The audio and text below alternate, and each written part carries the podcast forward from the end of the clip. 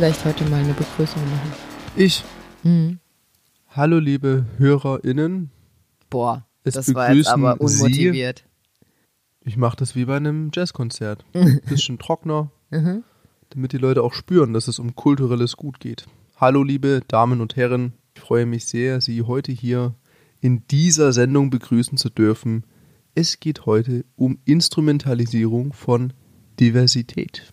Ja, schon wieder ein ganz schweres Thema. Hallo auch von meiner Seite. Schön, dass ihr wieder eingeschaltet habt. Wir haben für dieses Thema eine kleine Instagram-Umfrage gemacht. Wir waren uns nämlich gar nicht sicher, welches Thema wir heute besprechen wollen und hatten ähm, zwei Themenvorschläge in den Raum geworfen. Und ihr habt euch schon wieder für das schwerere Thema entschieden. Ganz harter Tobak. Ja, ist ganz interessant. Also ursprünglich hatten wir angedacht, diesen Podcast zum Kotzen sozial äh, zu nutzen, um auch so ein bisschen lustige Themen zu besprechen. Bisher kam aber anscheinend die Freundschaftsfolge am besten an, die ja in meinen Augen die theoretischste war bisher. Hm. Und ernst. Und ernst. Und auch diesmal habt ihr euch wieder für das ernste Thema entschieden. Ihr wollt also Input. Kriegt Richtig. ihr aber nicht. Was kriegen wir denn dann? Ja, kriegt schon ein bisschen Input, aber Doch, ne? ja, Okay. wir machen das alles auf Level, wo man es ertragen kann. Gut. Instrumentalisierung von Diversität, darum soll es heute gehen. Ist ein Themenvorschlag von mir. Kann ja vielleicht mal ganz kurz erzählen, wie ich darauf komme. Unterschiedliche Beobachtungen. Einmal durch Instagram tatsächlich und durch meine Arbeit. Instagram kam ich drauf, weil ich so ein paar Influencerinnen, es sind tatsächlich nur Frauen, wo mir es aufgefallen ist, äh, folge, bei denen ich so bestimmte Persönlichkeitsmerkmale festgestellt habe oder auch bestimmte, ich nenne es jetzt mal körperliche Beeinträchtigungen, ohne das jetzt nochmal weiter zu definieren, die diese Instagrammerinnen immer wieder thematisieren unter dem Aspekt, ihr braucht nicht denken, dass bei mir in meinem Leben alles perfekt ist, sondern ich habe auch so meine Problemchen, mit denen ich im Alltag zu kämpfen habe und ich nutze meine Reichweite, um auf dieses Thema aufmerksam zu machen und Gleichgesinnte zu finden. Und dann werden diese Themen auch immer wieder thematisiert um Fragesticker zum Beispiel dann so posten in den Stories und dann werden die Antworten von den FollowerInnen gepostet. Ja, mir geht's genauso und ich fühle mich genauso wie du. Ich dachte, ich bin alleine damit und es ist total toll, dass du auf dieses Thema aufmerksam machst und ja, Unter dem Blickwinkel, wie man das gerade hört, ist das ja jetzt eigentlich was sehr Gutes. Ne? Definitiv. Ich begann dann aber so ein bisschen mich zu wundern, weil es irgendwie immer die gleichen Themen waren bei allen Insta oder Influencerinnen, denen ich folge und alle, die ich jetzt gerade im, im, im Kopf habe, ich nenne jetzt keine Namen, aber alle haben ein Profil, die was so, na, also da geht's um Nachhaltigkeit, veganes Leben, Self-Care, bewusstes Leben. Selfcare ist ja auch so ein richtiger Lifestyle geworden. Ja, ne? genau. Damit wirst du überschwemmt. Und ich habe mich dann schon so ein bisschen gefragt, ist das jetzt hier gerade wirklich so real, dass ausgerechnet exakt diese Influencerinnen, die alle ein ähnliches Profil haben, also zumindest ein ähnliches Thema auf ihrem Profil haben, alle die gleiche körperliche Beeinträchtigung beziehungsweise Persönlichkeitseigenschaften. Das hat mich so ein bisschen gewundert. Aber da gehe ich später nochmal drauf ein, was das genau ist. Klingt auf jeden Fall sehr spannend. Und auch äh, da habe ich jetzt schon in den Vorbereitungen zum Postka- Podcast ganz viel über mich wieder gelernt, warum mir das überhaupt auffällt und warum ich das vielleicht auch störend empfinde. Der zweite Aspekt, warum ich auf dieses Thema gekommen bin, war, dass ich das Gefühl habe, dass meine Jugendlichen, die ich betreue, in der Schule mit Diversität in Kontakt kommen und gezwungen sind, sich damit auseinanderzusetzen, im Sinne von, wie positioniere ich mich dazu. Das kenne ich selber noch aus der Schule. Bei uns ging es viel um, zu welcher Szene man gehört, so ein bisschen, also zu welcher Jugendszene. Bei uns ging es viel darum, bin ich jetzt äh, bei den Metlern, bin ich jetzt bei den Punks, bin ich bei den Ois Oder bei dem Hip-Hopper. oder bei den Hip-Hoppern. Und dementsprechend hatte ich mich, oder bei den Hippies. Stimmt. Und dementsprechend hatte ich mich auch zu kleiden ne, und die entsprechende Musik zu hören. Das gehörte dazu. Uniform. Und bei uns in der Klasse war es zum Beispiel cool, zu den Mettlern dazu zu gehören. Ähm, da gab es so ein paar Jungs, die hatten dann lange Haare und die haben halt die, also Led Zeppelin und Doors und Opeth und so gehört. Hatten dann auch Aufnäher, einen Proberaum, wo die abgehangen haben. Das war bei uns cool. Dementsprechend habe ich natürlich auch angefangen, mir Metallica, Opeth, äh, Led Zeppelin Aufnäher zu kaufen und ähm, schwarze Korthosen zu tragen und ja, schwarz war cool. Ja, das war so die, die, die, die, die, die, die, die, die, die, die, Diversität, äh, die bei uns jetzt irgendwie cool war oder Thema war. Heute habe ich das Gefühl, es geht viel um Sexualität, hm. dass sich Jugendliche gezwungen sehen zu wissen, wie sie ihre Sexualität verorten und dass es besonders cool ist. Damit flexen können. Genau, also erstmal Sexualität sagen zu können, ob man bisexuell ist, homosexuell, heterosexuell zu sein, ist total out. Beziehungsweise gibt es dann wieder die Jugendlichen, also das ist jetzt nur meine persönliche Erfahrung, die sich schon der, also zur Heterosexualität zugehörig fühlen, wenn man es so hm. formulieren kann, und dann mit diesem ganzen Diversity-Thema nichts anfangen können und sich da total genervt fühlen. Also diskriminiert aufgrund ihrer cis Genau, genau, genau. Dass sie dadurch cool sind und vielleicht auch andere Themen haben, weil sie sich gerade mit ihrem Körper unwohl fühlen und eben vielleicht auch noch in dieser Geschlecht, in ihrer Geschlechtlichkeit, zum Beispiel dadurch, dass sie Mädchen sind, gefangen sind und das ihr Thema ist und dann überfordert sind von den diversen Sexualitätsthematiken. Hm. So. Es ist cool, mittlerweile mit Jugendlichen befreundet zu sein, die nicht aus Deutschland kommen. Ne? Also zum Beispiel gibt es ja äh, mittlerweile sehr viele äh, arabisch sprechende Jugendliche auch in den Schulen. Und ähm, meine Erfahrung ist, dass es cool ist, zum Beispiel dann Arabisch zu können. Yalla, yalla. ja, ja, oder Türkisch zu können, ne? Ähm, ja. Also sich da irgendwie abzugrenzen von dieser rein deutschen Identität zum Beispiel. Oder dass es auch cool ist, mit äh, Jugendlichen befreundet zu sein, die eine andere Hautfarbe haben als man selber. Ne? Also diese Offenheit, was ja total super ist. Diese Offenheit, Diversität gegenüber hat den gewissen Coolness-Faktor. Ja. Habe ich das Gefühl woraus jetzt dann die, die Frage herauswächst, ob die Leute divers denken, weil sie es als Gesamtkonstrukt akzeptieren und toll finden oder mhm. ob sie es tun, um sich damit profilieren zu können. Genau, und das ist genau mein Gedanke gewesen, dass es einfach cool ist, irgendwie anders zu sein. Es ist total wichtig, anders zu sein aktuell. Also das ist das große Thema, was die Jugendlichen beschäftigt. Ich muss anders sein als alle anderen. Das Witzige ist doch eigentlich, dass es gar keinen Normbegriff mehr gibt. Also wenn du irgendwelche Tattoos trägst, bist du wahrscheinlich einer gefühlt von von der Mehrheit der Deutschen, die es sind. Und dann ist es ein Alleinstellungsmerkmal, nicht individuell tätowiert zu sein, in Anführungszeichen. Und genau das ist das Problem. Eigentlich sind ja Tätowierungen noch individuell, aber es, es geht ja so schnell voran, dieser Diskurs, dass die Jugendlichen eben gezwungen sind, immer wieder neue Themen zu finden, die sie jetzt von anderen abgrenzen. Und da werden die auch ganz kreativ. Ja. Aber da will ich dann gleich nochmal drüber erzählen. Es geht ja hauptsächlich um Identitätsbildung. Mhm. Wie kann ich mich selber ausleben, mhm. zeigen und gesellschaftlich akzeptiert werden. Ja. Also genau. ich glaube, mit einem sozialen guten Umfeld kann man diese ganzen Konfliktpotenziale minimieren. Mhm. Dass es gar nicht notwendig ist, letztendlich Diversity auszunutzen als ein Deckmantel zur Profilierung. Ja, das kommt drauf an. Ich denke, es hat auch viel damit zu tun, wie dein sozialer Status innerhalb der Gruppe ist, ne? Also Klar. dein Status innerhalb der sozialen Gruppe ist. Wenn du jetzt äh, jemand bist, der von sich aus vielleicht schon Merkmale hat, die dich anders machen, dann hat man vielleicht eher damit zu kämpfen. Hm. Ne? Wenn du jetzt aber der Norm entsprichst, also du bist total normal, du bist, ich habe das bei einer YouTuberin äh, übernommen, äh, du bist total basic. Das ist uncool. Du willst, du willst nicht basic sein, also langweilig. Ja. Ne? Und wenn du jetzt heterosexuell bist und weiß und eine normierte Figur hast und vielleicht auch sonst, ja, keine gefärbten Haare, keine Tattoos, dann bist du langweilig. Ja. Ich habe ein gutes Beispiel dafür. Mhm. Ich habe mal eine Person kennengelernt, war im Jugendalter und diese Person hat sich sehr extrem metalmäßig getragen. Mhm. Also alles schwarz. Bandshirts auch von, von einer Band, die jetzt nicht so, nicht so unextrem wären, kann man sagen. Und mega krass in diese Gothic-Schiene reingehend. Black Metal, also man kann das ja immer nur sehr schwammig genau definieren, das will ich jetzt auch gar nicht. Ja.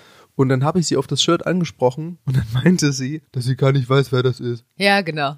Und dann war mir klar, okay, also sie, sie lebt dieses Image und hat selber gar keinen Definitionsbegriff Ja. dafür. Das ist ihr auch total egal. Sie will so sein. Das ist ihr Ausdruck. Ja, fand ich total interessant Ja. und fand ich jetzt gar nicht schlimm. Aber das wäre jetzt quasi das, das, das Ausnutzen eines Images für sich selbst. Ja. Wobei ich würde das gar nicht als Ausnutzen bezeichnen, weil jeder kann ja tragen, was er will. Ja, Wenn ja, ich jetzt klar. ein Nirvana-Shirt trage und habe keine Ahnung, wer das ist, dann werde ich vielleicht von Leuten angesprochen und die, die implizieren dann vielleicht was in mich herein, was ich nicht bin, aber das kann man ja durch Hinterfragen ganz klar herausfinden, ohne dass jemand dadurch diskriminiert wird. Aber bei dieser Person war es ja ganz klar der Stil sozusagen, ne, was ich verkörpere nach außen als Image. Ja, Und nicht, weil ich es für mich mache. Darf ich fragen, ob die Person männlich oder weiblich war? die Person ist weiblich. Ah, okay. Das ist nämlich total interessant, weil das genau ein Thema anspricht, was ich in Hinblick auf die Vorrecherche für diese Podcast-Folge gelernt habe, für mich auch. Das würde ich allerdings gleich nochmal besprechen. Dass eben diese Andersartigkeit als Image von weiblich gelesenen Personen nochmal einen anderen Stellenwert hat als gegebenenfalls von männlich gelesenen Personen. Okay, Wollen wir erstmal vielleicht über Diversität an sich sprechen? bitte. Bitte. Also erstmal Diversität ist, glaube ich, klar, bedeutet Andersartigkeit, anders Vielfalt irgendwie. Ne? Vielfalt. Genau. Ich habe hier eine Begriffs, Begriffs, Eine Begriffs... Äh, eine Begriffs Klärung? Griff, Klär, nee, geht nicht. Eine Begriffserklärung von der Erwachsenenbildung in Österreich, also dem Bundesministerium für Bildung, Wissenschaft und Forschung in Österreich. Das denke ich, okay, ich hoffe Österreich mal, dass, ist okay. dass Die- die äh, Begriffserklärungen in Deutschland und Österreich bezüglich Diversität ähnlich sind. du musst es aber auch im passenden Dialekt vortragen. Ah, kann Sagt ich nicht. man da eigentlich schon Akzent, weil es ist ja ein anderes Land? ja, ist ein, naja, aber es ist ja die gleiche Sprach, Sprache. Na, das ist Österreich? so richtig. Österreich ist ja Deutsch. Also es ist ja ein Dialekt. Aber zum Beispiel Schweizerdeutsch, das ist ja wie eine eigene Sprache, wie Plattdeutsch. Habe ich ja letzte Podcast-Folge Ja. gelernt. Ja, Naja, ich kann auf jeden Fall diesen Akzent oder äh, diesen Dialekt nicht. schade. Ähm, ja, also inhaltlich geht es in der Begriffserklärung darum, dass erstmal Diversität aus dem Lateinischen kommt und Vielfalt und Vielfältigkeit bedeutet. Das heißt, Synonym zu Diversität oder Diversity ist ja der ähm, synonyme Begriff im Englischen, aber deutsche synonyme Begriffe sind zum Beispiel Heterogenität, Unterschiedlichkeit, Verschiedenheit, Mannigfaltigkeit und Differenz. Dabei geht es ähm, im Begriff der Diversität um Gemeinsamkeiten und Unterschiede zwischen Menschen und es geht vor allem um gesellschaftliche Differenzen, die eben im Mittelpunkt stehen im Diversity-Diskurs. Gesellschaftliche Differenzen, die soziale Ungleichheiten hervorbringen. Das ist erstmal der Ursprung. Im sozialwissenschaftlichen Diskurs geht, äh, behandelt die Diversity- oder Diversitätsthematik individuelle, soziale und strukturelle Unterschiede und Gemeinsamkeiten von Menschen und Gruppen. Dabei geht es äh, vorwiegend um gesellschaftlich gesetzte Unterschiede wie Alter, Hautfarbe, Geschlecht, ethnische Herkunft, Religion und Weltanschauung, sexuelle Orientierungen, Behinderungen und Beeinträchtigungen. Das sind so die Kerndimensionen, ne, die Ja. auch unter dem Aspekt der Diskriminierung behandelt werden, beziehungsweise des gesetzlichen Diskriminierungsschutzes. Und die eben auch als gesellschaftliche Strukturkategorien einfach unsere Chancen innerhalb der Gesellschaft bestimmen. Ja. Ja, generell geht es aber im Diversity-Diskurs auch um Zuschreibungen und Zugehörigkeitsaspekte, die den persönlichen Identitätsprozess und unsere Integrität betreffen. Ja, weil da kommen wir jetzt auch schon wieder zu dem Punkt, dass ich das Gefühl habe, dass Diversität lange nicht mehr nur noch mit Hautfarbe, Alter, Geschlecht zu tun hat, sondern eben, wie wir bereits schon angesprochen haben, es geht, ja, darum geht, anders zu sein. Also auch ganz viel zum Beispiel über Körpergewicht. Ja. Ne? Ich würde bei Diversität dann noch auf verschiedene, verschiedenen Ebenen unterscheiden und zwar, ob ich selber an dieser Situation etwas ändern kann oder nicht. Das ist, glaube ich, ganz entscheidend. Ja, auf jeden Fall. Das ist auch äh, ein ganz wichtiger Aspekt, auf den wir gleich nochmal eingehen können. Also gemachte Diversität und unveränderbare. Genau, unveränderbare äh, Diversität. Ja. ja. Genau. Hast du denn schon mal das Gefühl gehabt, dich divers in deinem sozialen Umfeld verhalten zu müssen oder zu wollen, dich abgrenzen zu wollen durch bestimmte Persönlichkeitsmerkmale mhm. oder dass du durch be bestimmte Persönlichkeitsmerkmale Diversität erfährst? Bei mir ist es zum Beispiel so, dass ich Probleme habe, wenn jetzt in Männerrunden irgendwelche komischen Sex Dominanzäußerungen kommen, wenn sich Männer damit profilieren, dass sie mit ihrer Lebensgefährtin Sex haben. Prinzipiell ist das ja in Ordnung, hm. aber ich, ich muss das eigentlich nicht wissen und ich gehe davon aus, dass das in vielen Beziehungen normal ist. Ja. Also so hegemoniale Männlichkeit ja, betreffend. Das finde ich total ekelhaft mm. und das setzt dann mein Bild von diesen Menschen erheblich herunter. Mm. Also auch intellektuell. Ja. Das, das, ist eine Profilierung, ey, guck mal, ich habe einen Penis und ich habe eine alte. Mm. Ey, ja. es gibt da keine Notwendigkeit dafür. Ja. Und wenn Leute irgendwie diskriminierend agieren, das gab es früher schon, das gibt es heute schon. Mhm. Generell der Begriff schwul, Schwuppe, was weiß ich, mhm. gibt es natürlich auch in anderen Kontexten, mhm. auch viel extremer, mhm. auf rassistischen Bußen. Ja. Sehe ich das so, dass man da gesellschaftlich immer einschreiten sollte. Mhm. Gerade auch, wenn das im Alltag bei, bei Kindern oder Menschen verwurzelt ist und die gar nicht drüber nachdenken, bist du schwul oder was? Oder bist du behindert? Mhm. Weil es, es wird da einfach ganz beiläufig eine komplette Gruppe als etwas Schlechtes in andere Köpfe gepflanzt. Mhm. Und die Leute haben eventuell noch nie einen behinderten Menschen oder einen homosexuellen Menschen kennengelernt, haben mhm. gar keine Anknüpfungspunkte, kriegen das aber kulturell meinetwegen mit auf den Weg und verbreiten das ganz unbedacht. Und da einzuschreiten, man muss ja gar nicht sagen, dass die Leute irgendwie ganz blöd sind, aber die Gegenfrage, warum machst du das? Stell dir doch mal vor, wie sich jetzt eine Person fühlt, die jetzt eventuell homosexuell ist und sich dann vielleicht davor grämt oder schämt, sich zu outen. Ich habe das im Freundeskreis gehabt. Da, da gab es jemanden, der hat es nie geschafft, sich vor seiner Familie zu outen, weil die waren jetzt nicht unbedingt so mega krass homophob, hm. haben aber gerne solche Anspielungen verwendet. Ja, ja, unbedacht. Und, hm. und das ist so destruktiv. Mhm. Das macht so viel kaputt und ist ein seelisches Leid, was man wahrscheinlich nie reversibel behandeln kann. Ja, genau. Also ich denke auch in unserer Generation, also gerade zu Schulzeiten war Diversität noch äh, so ein Fremdwort. Also wir wussten, dass es äh, homosexuelle Menschen gibt oder Menschen, die sich vielleicht ihres ähm, biologischen Geschlechtes nicht zugehörig fühlen oder auch ja andersartig sind. Mhm. Ne, als ab von der Norm. Wir sind aber, glaube ich, nicht darauf gekommen, dass wir so eine Person in der Klasse haben könnten, der man es jetzt nicht ansieht. Ne? Ja. Also stimmt. wir waren, glaube ich, eher sensibilisiert für Diversitätsaspekte, die man sehen kann. Also zum Beispiel eine andere Hautfarbe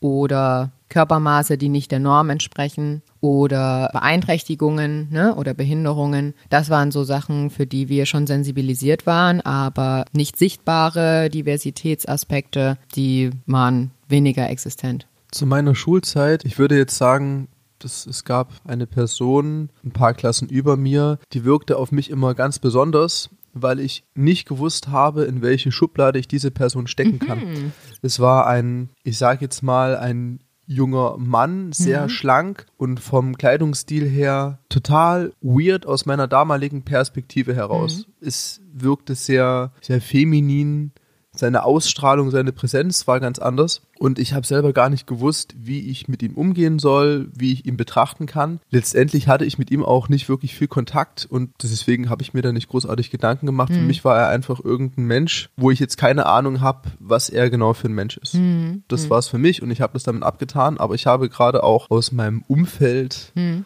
aus meinem Klassenumfeld zum Teil schon irgendwelche weirden Kommentare über den Kleidungsstil gehört. Und das ist schon echt schade, wenn, wenn, wenn diese Leute vielleicht auch gar nicht wissen, was sie mhm. da gerade tun, dass mhm. sie da gerade einem Individuum gewisse Kompetenzen absprechen oder diese eben einfach ganz klar diskriminieren. Okay, jetzt sind wir ein bisschen abgedriftet. Ich hatte ursprünglich gefragt, ob du selber bei dir Persönlichkeitseigenschaften feststellst oder schon mal festgestellt hast, die dich von anderen abgrenzen, beziehungsweise die die du vielleicht bewusst als Image für Diversität genutzt hast? Ähm, ja. Ich habe früher zum Beispiel lange Haare getragen. Ich hatte in meiner Jugendzeit nicht unbedingt viel Bartwuchs. Hm. Und junger Mann mit langen Haaren, wenig Bartwuchs, Gesichtszüge vielleicht noch nicht so markant. Ich sah schon eher androgyn aus oder so, so ein bisschen weiblich vielleicht. Mhm. Und ich weiß noch, wie ich einmal in der Stadt stand, mein Fahrrad abschloss und da war so eine Gruppe von Kindern und die Erzieherin Ja. sagte dann zu den Kindern, hey Kinder, lasst mal die Frau da durch. ich dachte mir so, ja, okay, dann bin ich halt heute meine Frau.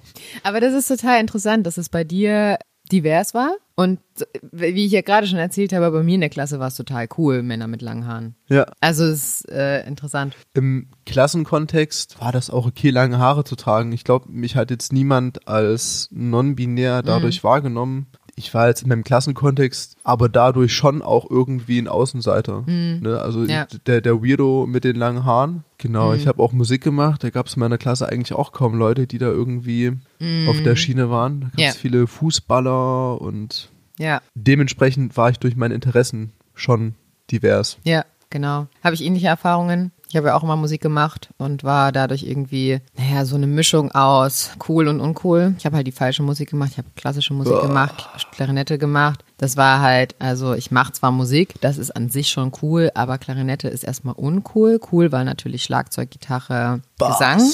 Gesang noch, eher Gitarre, Schlagzeug und ja, singen war auch cool. Ich konnte zum Glück auch ganz gut singen, dadurch war ich dann wieder cool, aber mit irgendwie auf Wettbewerbe fahren und im Orchester spielen war halt richtig uncool. Und es war auch irgendwie ein bisschen, ich nenne es jetzt mal unweiblich. Also es war so irgendwie nichts Halbes und nichts Ganzes. Was heißt unweiblich? Weil es gibt ja schon Frauen im klassischen Kontext, aber die sind dann vielleicht nicht sexy. Kann man das so bezeichnen? Mhm. Naja, Klarinette spielen an sich ist genau unsexy, ist sehr unsexy. Also wenn ihr schon mal äh, eine Klarinette spielende Person gesehen habt. Unweiblich war es, weil das, das Instrument an sich irgendwie hatte, hatte keinen Charakter. Also wenn ich jetzt äh, Klavier gespielt hätte, Geige gespielt hätte, Cello. Cello, das, ja, ja, Cello war da Cello noch ist schon so. echt sexy. Cello, Cello spielst du halt breitbeinig, ist auch als Frau. aber du hast ja ein Cello davor. Ja, Also, anderes Thema. bitte. Dann später hatte ich auch noch mal äh, Erfahrung, dass ich, äh, also ich war generell immer ein bisschen, ich habe mich mit nicht mit oberflächlich weiblichen Zuschreibungen identifiziert. Also ich habe mich nie geschminkt, ich hatte nie so typische weibliche Kurven, ich habe nie typisch weibliche Sachen gemacht. Ich hasse Pink. Mittlerweile finde ich Pink cool. Und dadurch habe ich versucht, mich bewusst abzugrenzen, indem ich immer zum Beispiel mit Jungs angefreundet habe und so Sachen gemacht habe, die Jungs auch cool fanden. Nicht, weil ich bei denen landen wollte, sondern weil ich mir dadurch einen Status erarbeitet habe, dass ich sozusagen cool war. Genau. Okay, also du wolltest zu einer Peer Group dazugehören. genau. Und die Intention war, dass die Jungs sagen, ich bin anders als die anderen Mädchen. Mhm. Also die Mädchen, ja, die machen voll ihr Zickending und äh, können wir nichts mit anfangen, aber du, du bist cool. Musstest du dich für dich jetzt von der emotionalen Ebene dahingehend verstellen oder hat sich das ganz normal angefühlt? Das hat sich gut angefühlt, aber ich habe natürlich auch mich dadurch ganz bewusst von diesen ganzen Mädchenkram, sage ich jetzt mal, abgegrenzt. Ne? Und ich habe dann trotzdem heimlich Germany's Next Top Model geguckt oder Sex and the City, ja. Aber das war dann erst wieder für mich cool, als ich dann auch Frauenfreundschaften hatte und wusste, es geht gar nicht darum, dass ich jetzt bei Männern oder Jungs immer cool rüberkommen muss. Ja. So, ne? Aber letztendlich hast du ja einfach nur deine Identität entwickelt. Oder es Genau. hat sich deine Identität entwickelt in einem gesunden Maße, dass du dich jetzt nicht von dir selbst verfremdest. Genau. Und jetzt kommen wir nämlich zu einem in- interessanten Aspekt. Das habe ich jetzt nochmal theoretisch quasi äh, mir angeschaut. Das nennt sich nämlich, also gibt es einen Begriff dafür, der heißt internalisierter Sexismus. Das bedeutet erstmal, dass im Sinne der, des Patriarchats erstmal alles, was weiblich ist, blöd ist und alles, was männlich ist, cool ist. Ja? Und wenn man jetzt das weitergeht, dann kommen wir zum, zur internalisierten Misogynie, also zum verinnerlichten Frauenhass, den nicht nur Männer gegenüber Frauen haben, also alles, was weiblich ist, ist oberflächlich doof und nichts wert, sondern dass auch Frauen das erlernen. Ja. Das heißt, alles, was typisch weiblich ist, pink tragen, schminken, Minirock tragen, shoppen gehen, Zickenkrieg, Pferdemädchen, romantische Filme anschauen, sich über äh, Äußerlichkeiten definieren, das ist alles uncool. Und das finden wir doof. Und da es besser ist in unserer Gesellschaft, männliche Aspekte zu haben. Erfolg, Dicke Karre.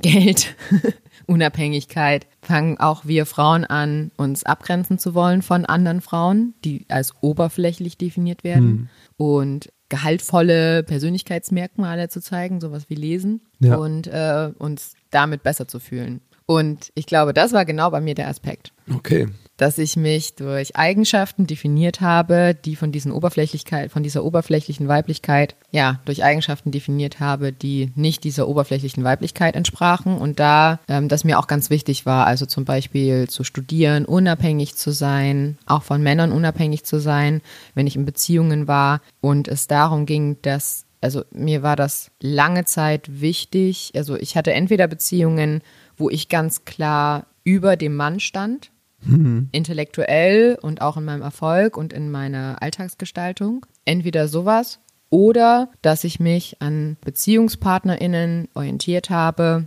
die genau das an mir toll fanden. Ja.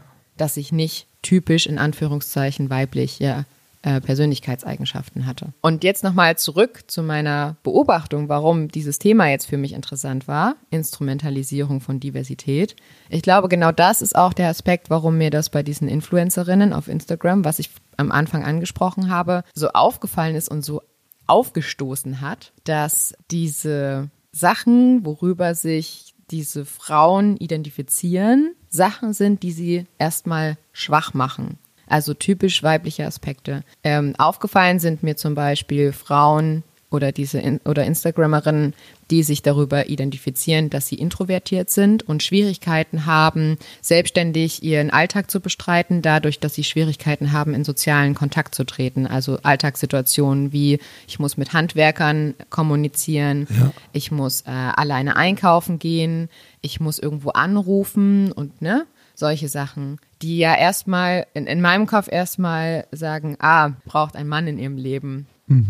Okay. Die machen ja erstmal schwach. Ne? Ja. Und ich habe dann, und, und, und dann Ach wird darüber so. gesprochen, genau, ich habe Schwierigkeiten in meinem Alltag oder ich habe Schwierigkeiten alleine zu wohnen, solche Sachen. Und dann Sachen, die Frauen oder, oder ähm, biologische weibliche Personen haben, die mit der Periode zu tun haben. Also mit ähm, Stimmungsschwankungen, mit PMS, also prämenstruellem Syndrom, also was dazu gehört, äh, Schmerzen, Stimmungsschwankungen, Depressionen. Ich weiß jetzt gerade gar nicht, habe mich nicht so viel damit beschäftigt. Dann das Thema zum, zum Beispiel Endometriose. Ich hatte das Gefühl, auf einmal haben alle Endometriose oder auch Haarausfall, äh, Vitaminmangel, solche Sachen.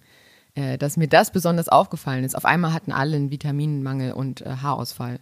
Also Instagram ist letztendlich ein Pool von Invaliden, die sich da finden und gemeinsam bestärken und füreinander da, sein, da sind und sich unterstützen. Und erstmal ist es ja auch total super eigentlich, dass es Frauen gibt, die sagen, hey, ich habe Probleme, ich möchte darauf aufmerksam machen, weil ich weiß, dass es viele, äh, viele Frauen gibt, die das gleiche Problem haben. Und warum stößt mir das so auf? Weil Dass nicht unbedingt sein kann, dass so viele Menschen die gleichen, zum Teil auch sehr seltenen Erkrankungen haben. Nee, weil sie denken, dass sie sich dadurch abgrenzen.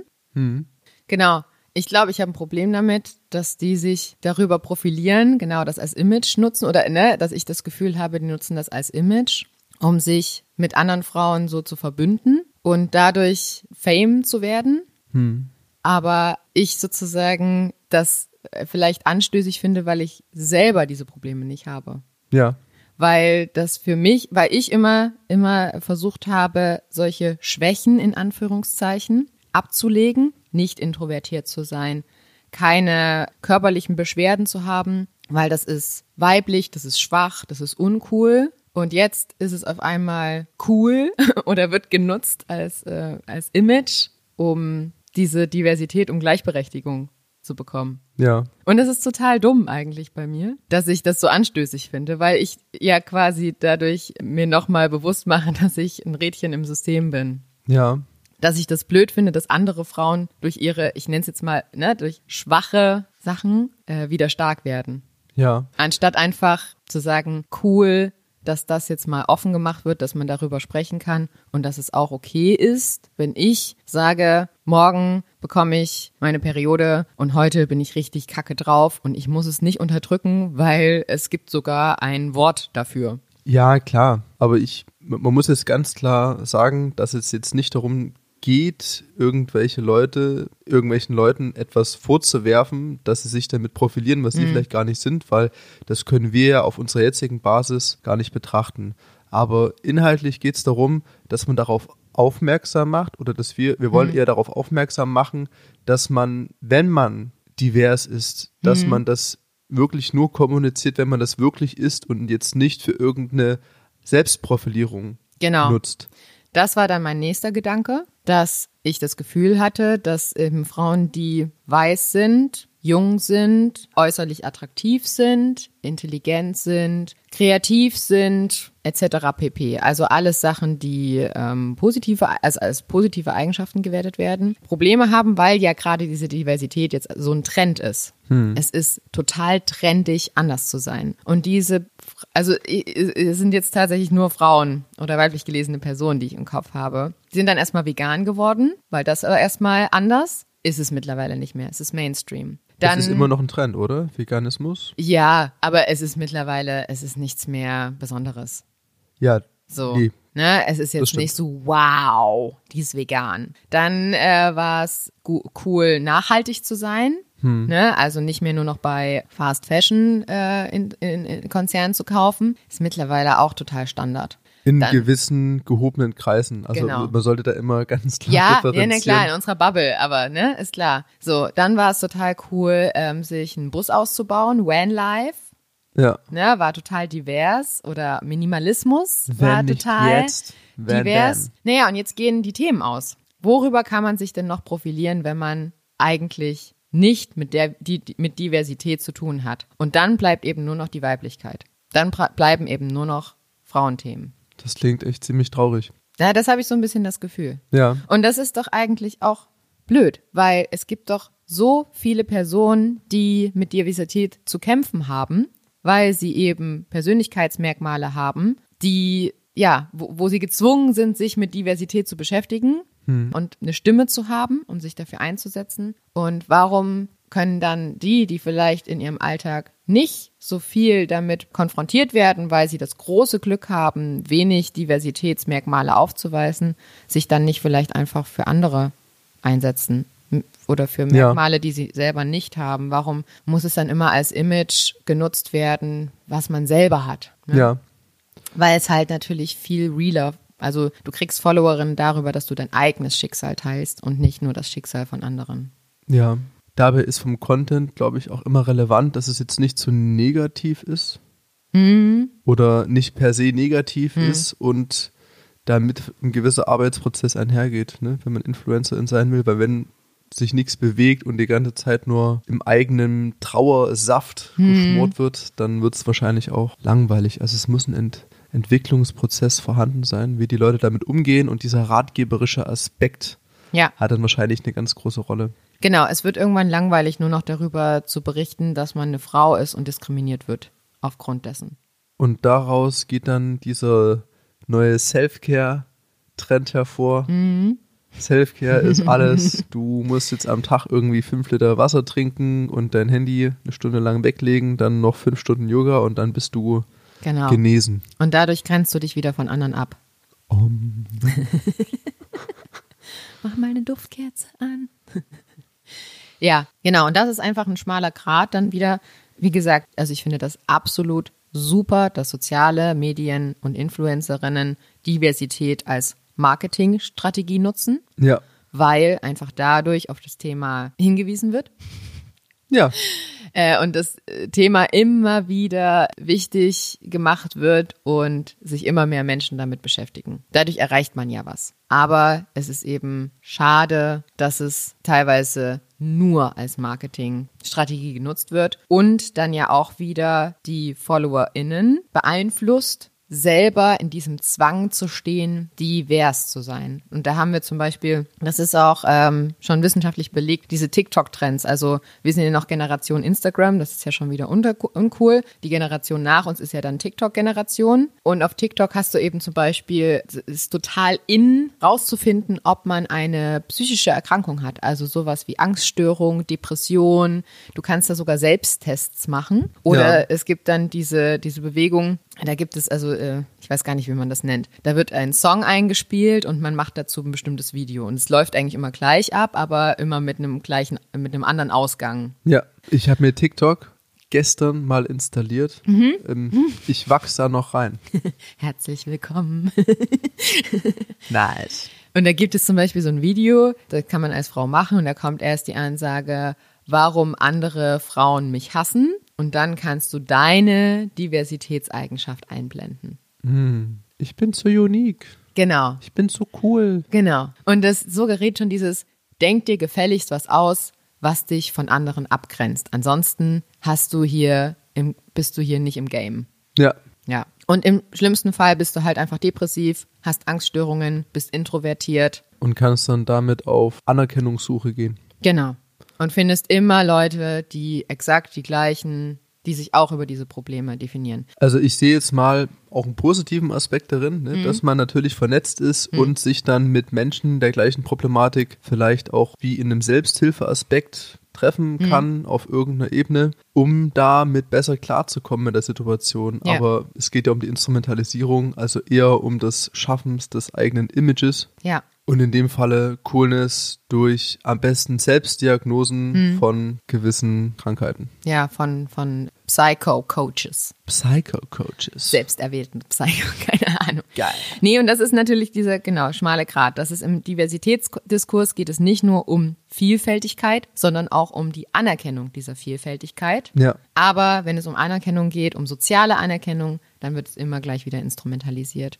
Und das ist dann auch wieder eine Sache, die wir natürlich bei Marken haben. Ne? Also das ist, wenn du Diversity als Trend googelst, hm. dann kommst du sofort auf verschiedene Webseiten, die Diversity als Marketingstrategie ähm, behandeln. Ja. Soweit ich weiß, ist es ja auch so, dass wenn man mit Diversity arbeitet, das in Marketing mit einbezieht, dass es in der Regel einen eher positiven Effekt hat, weil man natürlich eine große Bandbreite an Menschen anspricht. Genau. Ne? Also äh, das, das nennt sich sogar, das hat sogar einen Begriff mittlerweile, das nennt sich Diversitätsmanagement. Ja. Das ist der Begriff für Diversität als, als Image. Ich habe hier, ich habe hier einen Text von Laila, äh, ich kann den Namen leider nicht aussprechen, ich weiß noch nicht mal, Hagi Gatt und Nina Simon. Ähm, Nina Simon?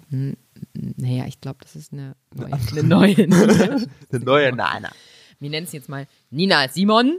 Oder Nina Simon. Das weiß ich leider nicht. Kann ich nicht sagen. Ist kein E hinter dem Simon? Nee. Okay, dann ist nicht es. Simone. Nicht Sim Nina Simone, sondern Nina Simon. Okay, Nina Simon. Hm. Ähm, sie schreiben eben über Diversitätsmanagement oder Imagepflege und schreiben eben auch nochmal, dass diese generell Diversity als Thematisierung in Unternehmen, Organisationen und Institutionen immer wichtiger werden. Ja. Ne? Also Diversity Cells ja. unter dem Aspekt, dass das auch prinzipiell erstmal gut ist, ja. dass das gut genutzt wird. Äh, sie aber eben auch diese Entwicklung als hochproblematisch ansehen. Ich lese einmal ganz kurz vor. Die gegenwärtig von vielen Institutionen und ihren AkteurInnen, auch in der kulturellen Bildung, mit dem Aushängeschild des vermeintlichen Diversitätsbewusstseins betriebene Imagepolitik bewirkt genau das Gegenteil, nämlich eine bloße Verharmlosung von gewaltvollen Diskriminierungen, die zu einer Re- Produktion von Ungleichheitsverhältnissen führt. Innerhalb des Mainstream-Diskurses um Diversität wird das jeweils andere in Anführungszeichen, im Abgrenzung zum jeweiligen wir in Anführungszeichen, als etwas Gegebenes betrachtet. Aus postkolonialer Perspektive allerdings ist die Unterscheidungspraxis zwischen einem wir in Anführungszeichen und einem die anderen beziehungsweise nicht wir in Anführungszeichen und die dadurch hervorgebrachte Differenz keine selbstverständlich existente, sondern eine konstruierte, die mit der gesellschaftlichen Macht verwoben ist. Nur der mächtigen sozialen Gruppe gelingt es, ihre Konstruktion N der jeweils anderen in Anführungszeichen hm. durchzusetzen. Ja, also wir nehmen jetzt einfach mal ein, ein Betrieb, der meinetwegen jetzt eine diverse Person einstellt, um sich damit Diversity zu waschen. Und dann können meinetwegen die sehr konservativen Betreiber dieser Firma nach außen und sagen so, ja, wir sind total weltoffen. Genau. Gucken genau. Sie mal hier, wir haben da so eine Person da, die ist divers. Mhm. Und da sind wir dann auch gleich schon wieder beim Thema, also quasi wie Green, Green, Green, Greenwashing. Ist Hm. genau das Gleiche. Und dann haben wir natürlich, also es gibt zum Beispiel äh, einen Werbespot von H&M, der läuft so ab, dass ein Curvy-Model, also eine Frau, die nicht normierte Modelmaße hat und auch dazu noch Rastas hat, also ähm, Ist sie auch Person of Color? ja, so leicht. Okay. Ja, die sozusagen in einem Bikini ist und sie ist irgendwie in der Natur und man hört im Off ähm, so Stimmen, die sie stigmatisieren, so nach dem Motto, ja, sie ist doch ein Model und sie ist viel zu laut und die wird sich überhaupt nicht halten und ist das denn noch Feminismus? Das sind so diese Stimmen. Äh, und sie rennt dann los und springt von der Klippe und landet im Wasser und es soll eben, ja, und da sind dann keine Stimmen mehr. Da sind diese Stimmen nicht mehr. Und dann schwimmt sie im Wasser rum mit weiteren Frauen, die angeblich anscheinend auch nicht diesem normierten Modelmaßen entsprechen, also divers sein sollen. Aber das klingt wie eine Art Flucht und, und so ein Ver Vertrieben werden. Naja, pass Das- auf. ja. H&M schreibt dazu, also was sozusagen in diesem Spot, in diesem Werbespot dargestellt werden soll. Also der Spot soll für Frauen eintreten, Zitat, die täglich mit Meinungen und Kommentaren konfrontiert werden. Durch ermutigende Aktivitäten von der Klippe springen Ja. Tipp. oder Menschen, die ihnen nahestehen, in diesem Sinne Menschen, die die gleichen Körpermerkmale haben wie man selber anscheinend, können sie die negativen Kommentare ausblenden und die Stille und sich selbst genießen und noch stärker zurückkommen.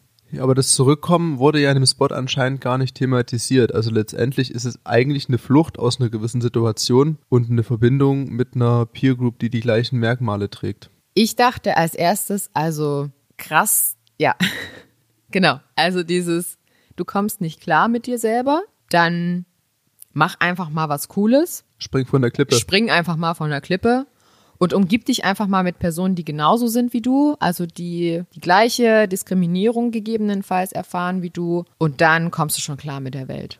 Hat schon ein bisschen was von Ghettoisierung zu, im Zusammenhang, ne? Also, oder Naja, es ist auf jeden Fall wieder, du fühlst dich diskriminiert, dann mach was, dass du damit klarkommst. ja, Es liegt, es liegt an dir. H&M ist generell echt schwierig. Ja. Die haben ganz komische Marketingstrategien. Es gab doch auch mal so ein Kinderoberteil.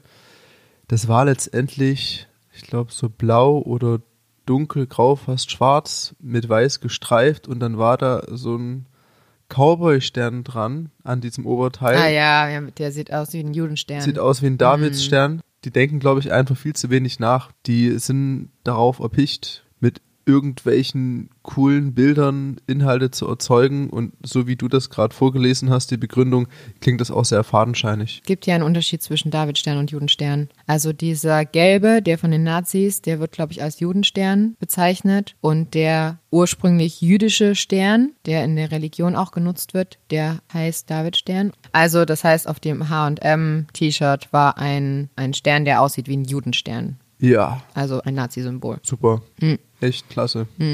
Toll gemacht. Wie gesagt, nochmal, um den Bogen zu finden, Instrumentalisierung von Diversität in den sozialen Netzwerken, um Fame zu erlangen, weil je mehr FollowerInnen ich finde, die sich auch mit meinen Persönlichkeitsmerkmalen, die mich gegebenenfalls von anderen abheben oder abgrenzen, identifizieren, umso mehr Fame und umso ein besseres Image kann ich erlangen. Gleichzeitig ist es gerade in, in es ist ein Trend, sich abzugrenzen, anders zu sein, was ja auch in den Werbespots suggeriert wird. Also das ist, es ist positiv, dass immer mehr Diversität in Werbespots oder in Werbungen oder von großen Firmen gezeigt wird. Ne? Also alle haben irgendwie die Regenbogenflagge irgendwo auf ihrer Website versteckt. In Werbespots finden wir Regenbogenfamilien, gleichgeschlechtliche Paare, ältere Menschen, Menschen, die Körpermaße haben, die nicht der Norm entsprechen, Person of Color.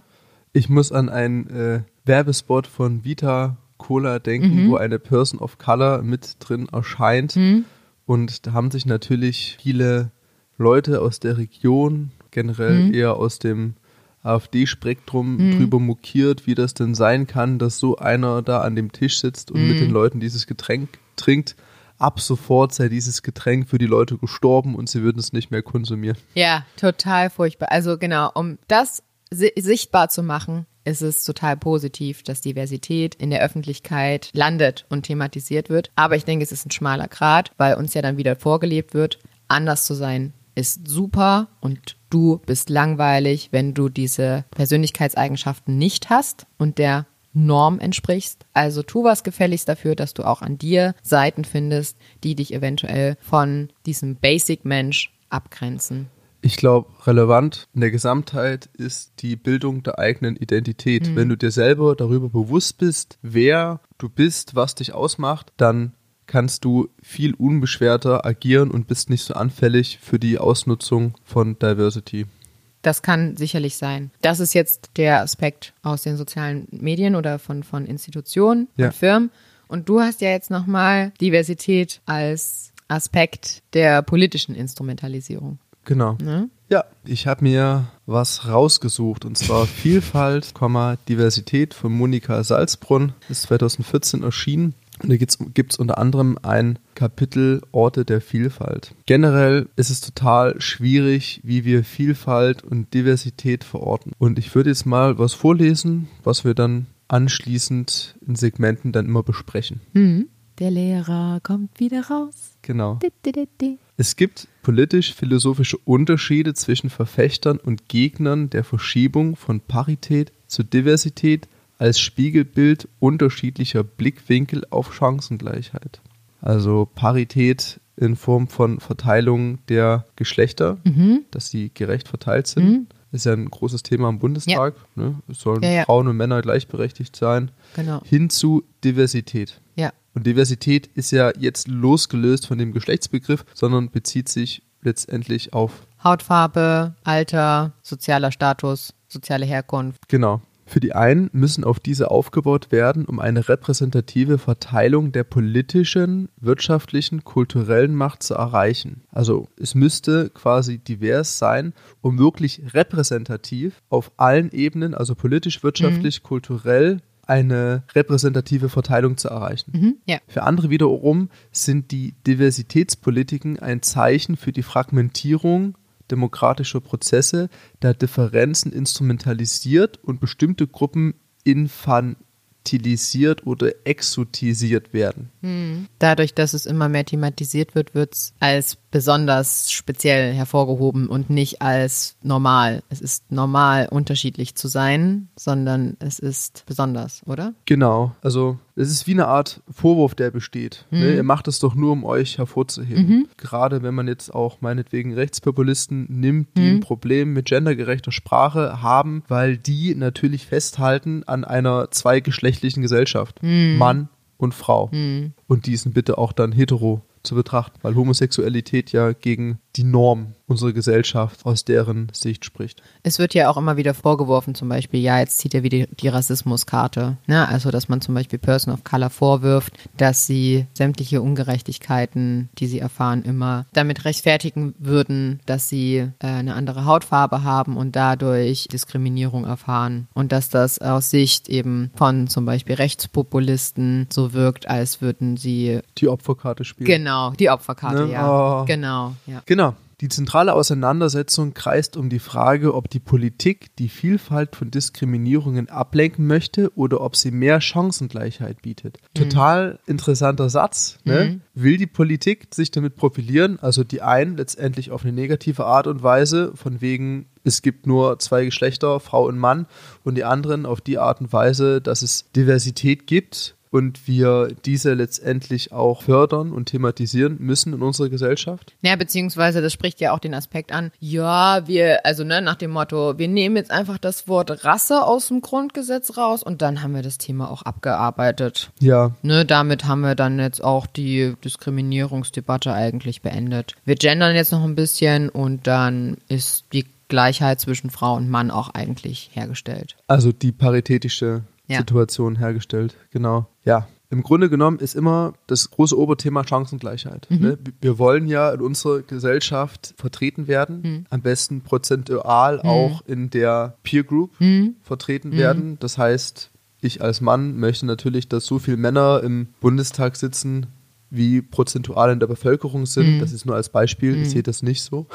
Um natürlich jetzt nicht diffamiert zu werden, weil ich das Gefühl habe, dass die Politik gegen mich agiert, weil Ja. eben nicht genügend Männer in Anführungszeichen vorhanden sind. Malik Bouti sieht in der ideologischen Debatte um Vielfalt einen Widerspruch zwischen dem Kampf gegen strukturelle Ungleichheit und der Tatsache, dass die ersten Akteure der Diversität einen ultraliberalen, meritokratischen Diskurs über individuelle Verantwortung führen. Für ihn müsse es mehr Parität und mehr Diversität sowie mehr Kämpfe gegen Diskriminierung geben. Mhm. Genau, also die, die Leute, die letztendlich Diversität vertreten, sind eher ultraliberal und meritokratisch. Meritokratisch ist eine Form von Leistungsprinzip, das losgelöst ist von Attributen, die man nicht ändern kann, wie Hautfarbe, Geschlecht.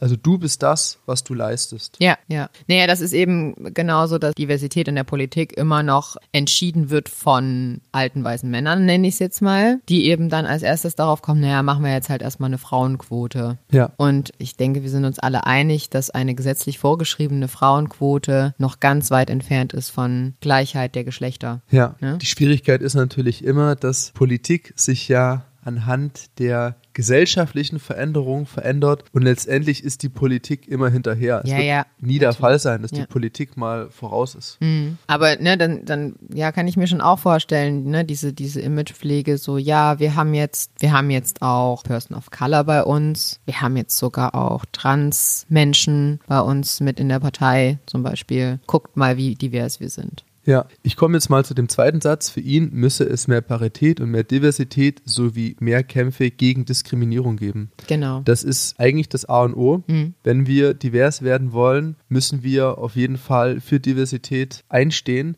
und man sollte es definitiv nicht vom Paritätsbegriff loslösen. Mhm. Also manchmal kommt es so rüber, als ob das so ein Kampf dann zwischen Diversity und Parität ist, Ja. der entsteht, Ja. ne? weil die Frauen sind ja noch gar nicht gleichberechtigt in unserer Gesellschaft und jetzt kommt noch die Diversity. Mhm.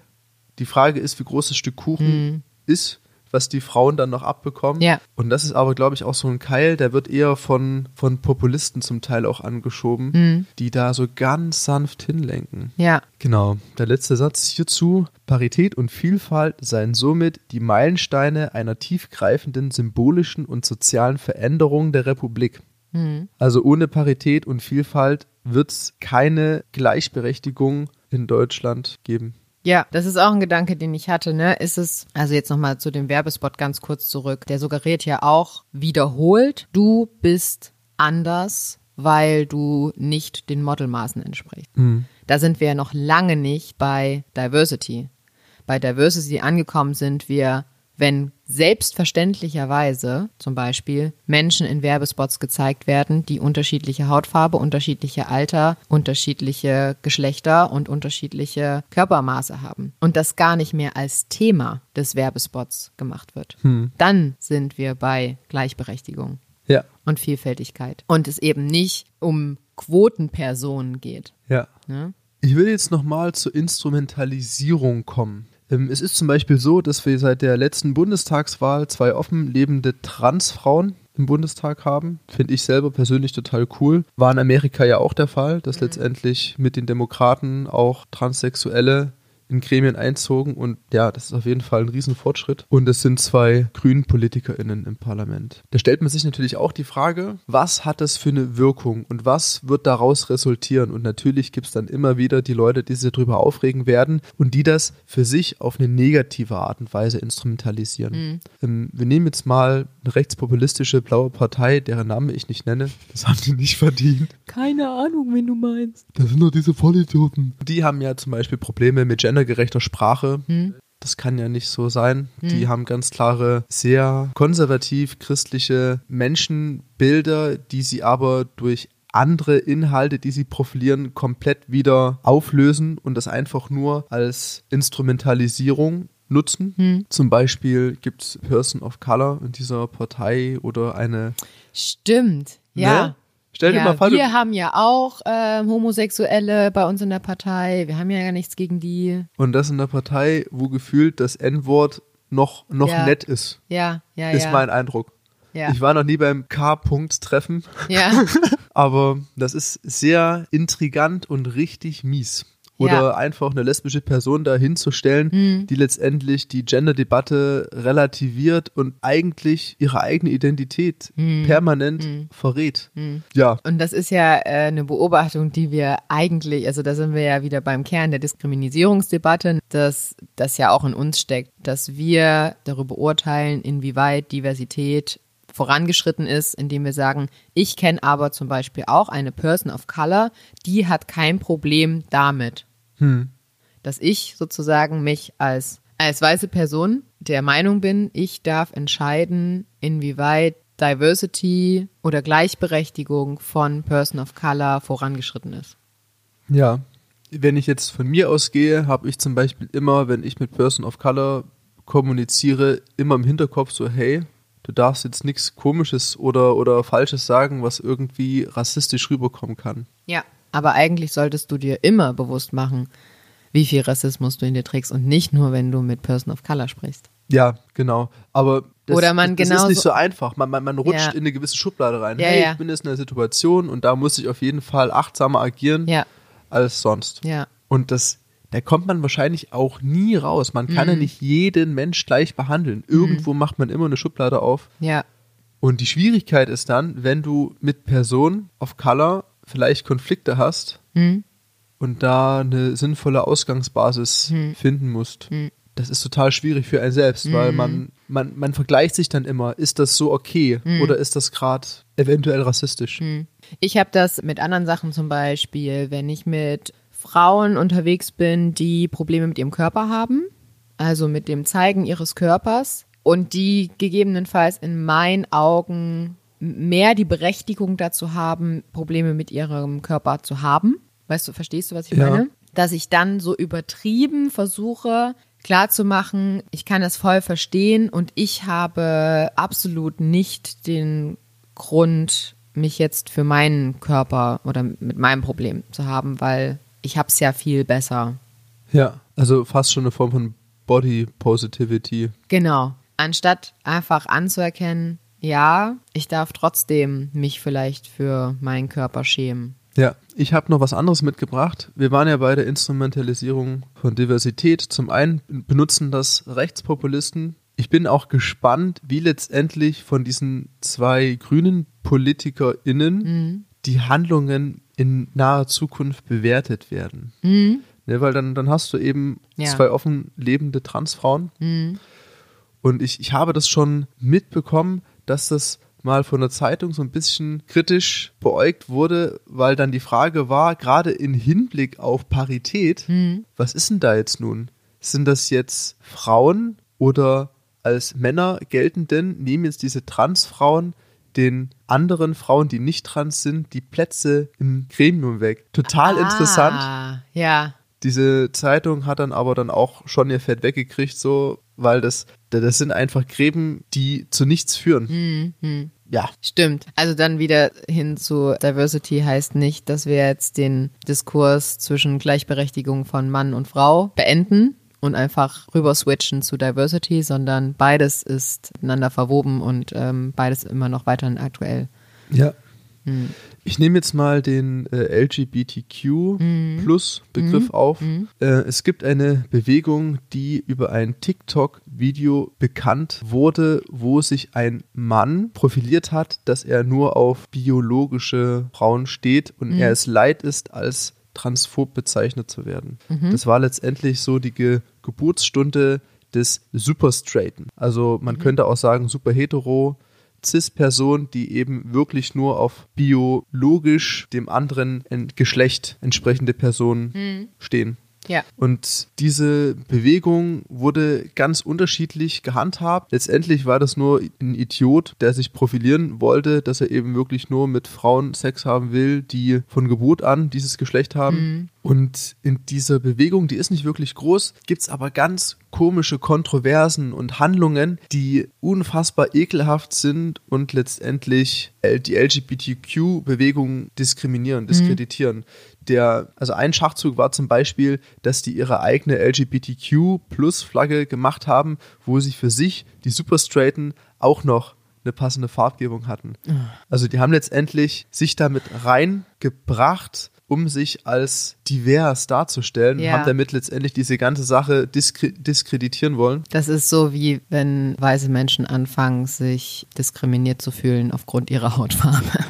Und generell von Rechtspopulisten hm. wird diese Institution natürlich auch unterstützt. Und ja. man kann sich natürlich auch vorstellen, wenn jetzt jemand sagt, ich bin super straight, wenn man hm. das kürzt auf SS, hm. dass oh. er noch eine Runschrift nimmt. Oh, wow. Da kann man richtig populäre Sachen mit erreichen. Ja, dieses, ich kann ja nichts dafür, wenn ich der, wenn ich nicht einer Minderheit angehöre. Ja. Also diskriminiert mich jetzt nicht dafür.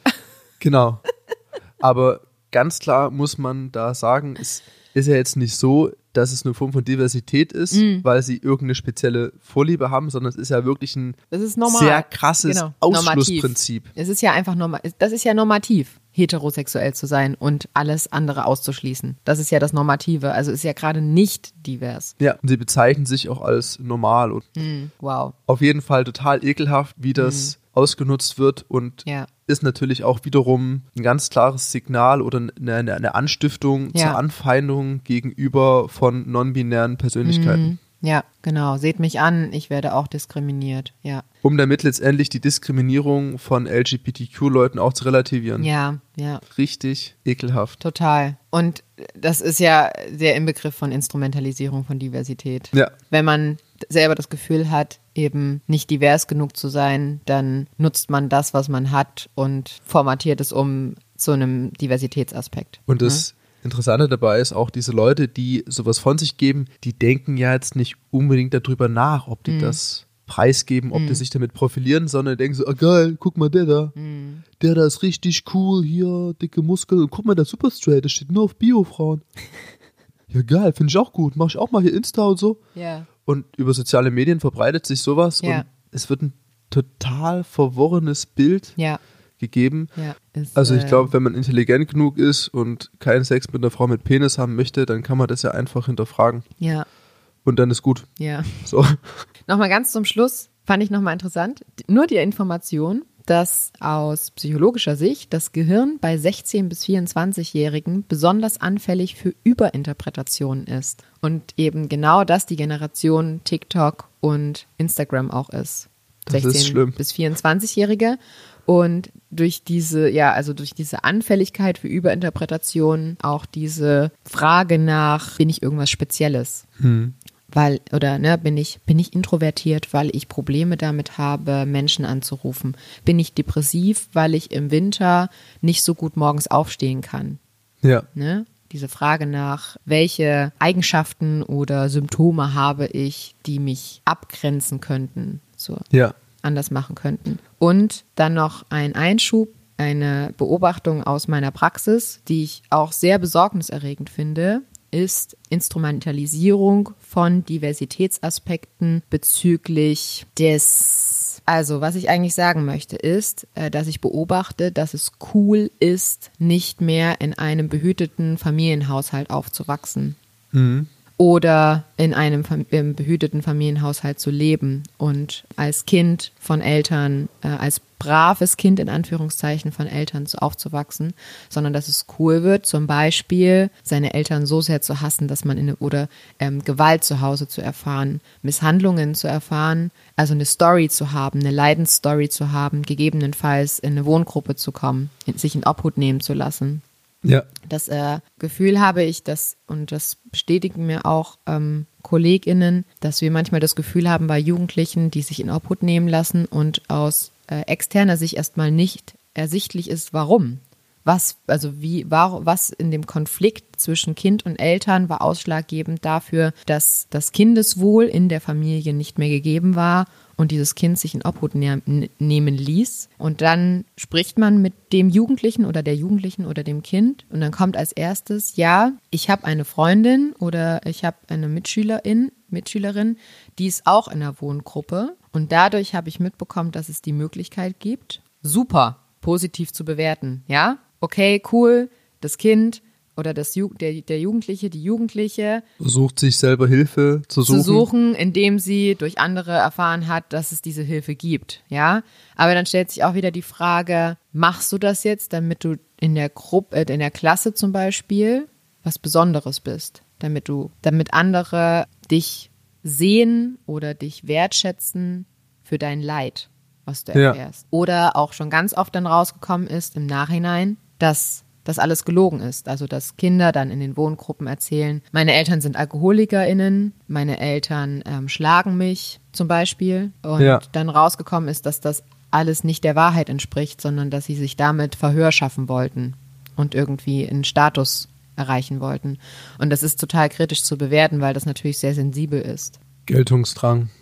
Aufgrund Genau. vielleicht fehlender Wahrnehmung, aber die, Mm. die ursprüngliche Situation, Ja, weswegen die Kinder rausgenommen wurden, ist es dann nicht. ja. Ja. Das nur noch mal so als Gedanke, den ich Okay. auch hatte. Puh. Ja, Ich hoffe, der Tobak war hart genug Genau. für euch. Im Hintergrund hört man übrigens gerade mal eine Baustelle, mal was anderes haben wir uns ausgedacht. Diesmal schläft der Hund leider, aber wir haben so ein paar Baustellengeräusche für euch eingearbeitet. Ich weiß gar nicht, ob man das hört. Ich glaube, man hört so leicht brummen. Um, Ja. Selfcare. Zum Abschluss. Wir freuen uns immer über Feedback zu uns, zu dem Podcast, zur Podcast-Folge, zum Thema, zu euren Gedanken, zu euren Erfahrungen, Themenvorschläge, alles. Ballert uns gerne zu. Am liebsten auf Instagram. Unser Profil ist zum Kotzen Sozial zusammengeschrieben unterstrich Podcast. Da könnt ihr uns schreiben, Posts kommentieren, Stories, alles, alles, was ihr wollt. Am meisten freuen wir uns auch noch über Bewertungen. Man kann mittlerweile auf Spotify Sterne geben. Natürlich, also man kann, glaube ich, nur fünf geben. Ich glaube, das andere funktioniert gar nicht. Keine Ahnung. Und ihr könnt uns auch abonnieren auf Spotify, wenn ihr Lust dazu habt. Und auf Apple Podcasts kann man auch bewerten und sogar einen Kommentar schreiben, glaube ich. Wenn ihr uns auf Instagram folgt, könnt ihr auch häufiger bei Umfragen teilnehmen, Ja. wo wir uns auch sehr drüber freuen, Ja. denn wir werden diese Umfragen natürlich in dem Podcast dann verwenden. Also Auf- könnt ihr tatsächlich mitgestalten. Genau. Aktiv. Ja, in diesem Sinne wünschen wir euch noch eine angenehme Woche und wir freuen uns, wenn ihr das nächste Mal wieder einschaltet. Tschüss.